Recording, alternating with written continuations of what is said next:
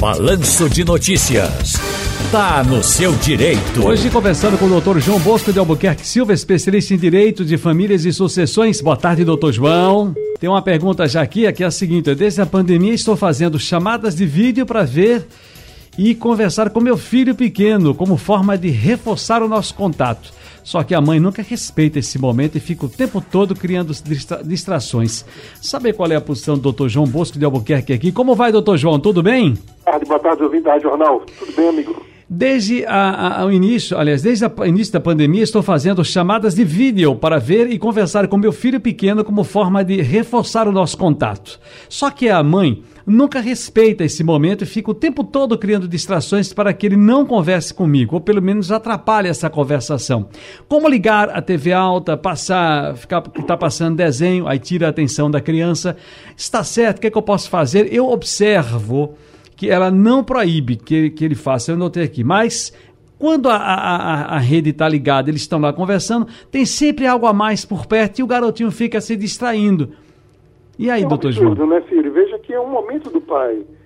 Essa questão do distanciamento já é ruim para o filho. Essa convivência do pai com o filho, e principalmente do filho para com o pai, é extremamente importante para ambos, mas quem mais se beneficia é o filho.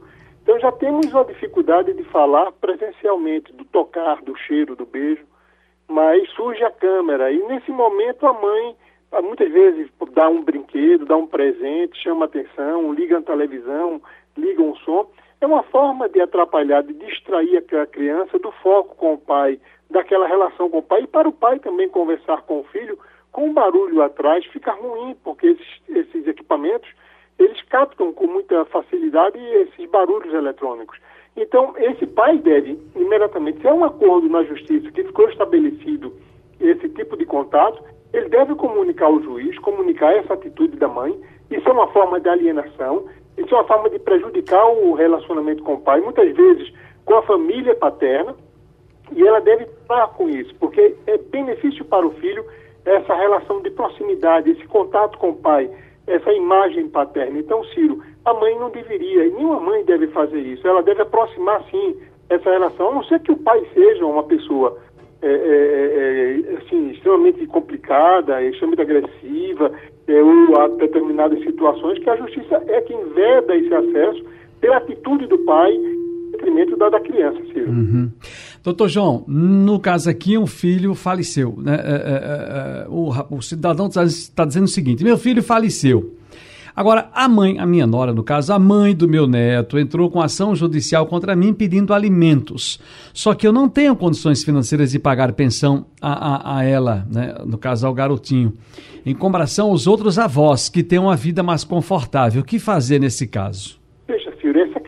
Dos avós é extremamente importante e serve até de, de, de, de uma informação importante para os outros ouvintes.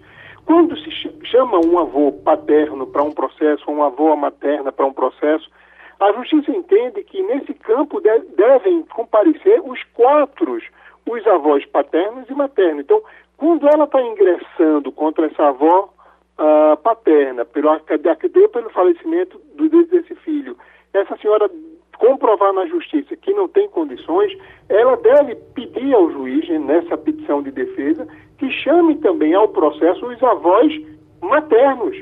Mesmo a mãe bancando essa situação, tem que vir para esse polo processual os quatro. E muitas vezes, Ciro, é, é, existe uma necessidade do idoso. O idoso não tem condições de sobrevivência com a aposentadoria que recebe e ainda tem que arcar os alimentos. Mas também existe a situação da criança, que não tem culpa nenhuma, que precisa sobreviver.